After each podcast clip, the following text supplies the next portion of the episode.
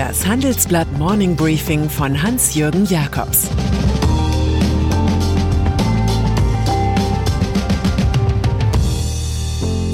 Guten Morgen allerseits.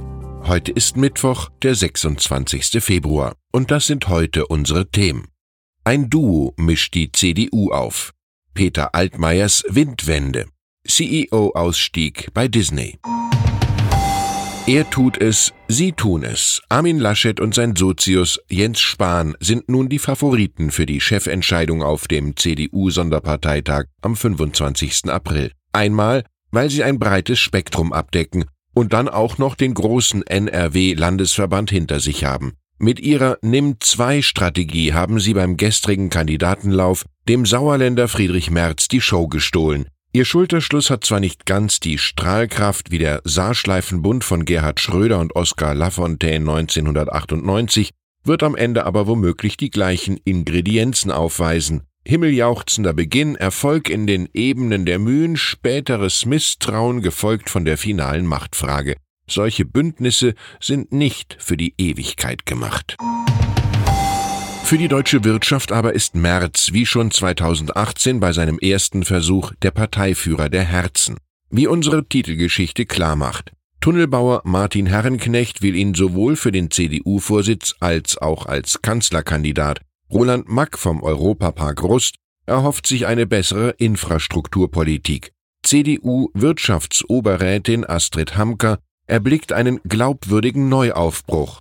Eine antimerkelianische Hoffnung, die Mittelstandshero Merz bei jedem Gang vor die Mikrofone gerne bedient. Während Laschet in diesem Machtkampf ein wenig im Johannes Rausch-Stil den Versöhner einer zutiefst verunsicherten Partei gibt. Energiewende. Schon immer war es in sich unlogisch, einerseits aus Atom- und Kohlestrom auszusteigen, andererseits aber auch, wie zuletzt geschehen, den Ausbau der Windkraft zu behindern.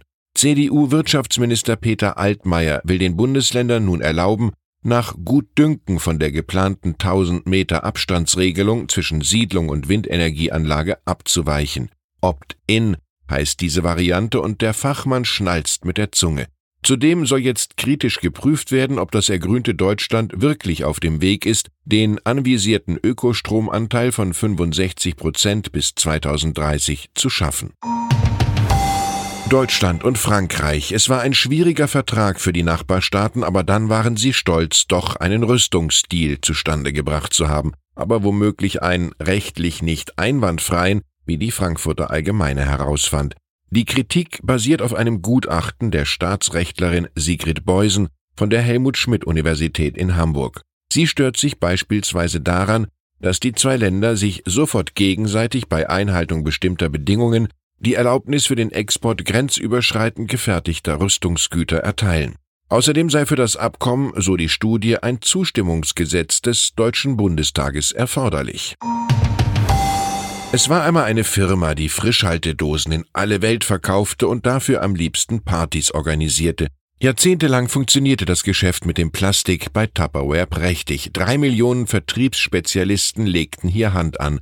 Doch inzwischen ist der Umsatz von 1 2,6 Milliarden Dollar im Jahr 2014 auf nur noch rund 1,6 Milliarden gefallen. Die Marke ist im Selbstleitmodus. Interimschef Chris O'Leary, erst im vorigen November an Bord gekommen, muss nun insgesamt 50 Millionen einsparen. Im Feuer erweist sich das Gold als echt, im Unglück der tapfere Mann. Zwei neue Corona-Fälle in Deutschland machen klar, das Virus breitet sich von China aus auf den Bahnen der Globalisierung aus. In Baden-Württemberg hatte sich ein 25-Jähriger aus Göppingen wohl auf einer Italienreise nach Mailand angesteckt. Im nordrhein-westfälischen Erkelenz wiederum ist der Zustand eines Mannes Mitte 40 kritisch. Insgesamt gibt es in Deutschland 17 bestätigte Fälle des Coronavirus. Die Dunkelziffer dürfte jedoch um einiges höher sein. In den USA warnen Offizielle vor dem unausweichlichen Verbreiten des Virus. Auch heute dürften neue Meldungen über die Lungenkrankheit und erste Kapazitätsengpässe bei Schutzmasken die Runde machen. Und dann ist da noch Robert Bob Iger, der Disney-Chef mit Starqualität, der nun völlig überraschend den sofortigen Rückzug als CEO verkündet hat. In 15 Jahren hat der Manager die Konquistadorenrolle mit Schneid und Charme ausgefüllt. Kauf von Marvel Entertainment und Lucasfilm Star Wars, Partnerschaft mit Apple und Erwerb des Trickfilmstudios Pixar. Schließlich Kauf des Filmgeschäfts von Rupert Murdoch 21st Century Fox und Start des Anti-Netflix-Wesens Disney Plus. Iger stieg zum König von Hollywood auf, der 2019 für knapp 40 Prozent der Stoffe in den Kinos sorgte. Seine Autobiografie The Ride of a Lifetime 2019 erschienen, gab im Übrigen noch keinen Hinweis auf seinen jetzt gekürten Nachfolger. Bob Chapek, bisher der Herrscher über die Disney-Parks. Als Chairman des Verwaltungsrats wird der 69-jährige Eiger noch ein wenig länger fungieren und sich an Weisheiten der Disney-Figuren ergötzen, etwa an Pocahontas. Der richtige Weg ist nun mal nicht immer der einfachste Weg.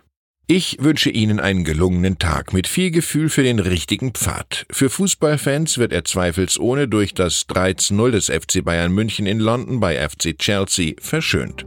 Es grüßt Sie herzlich Hans-Jürgen Jakobs.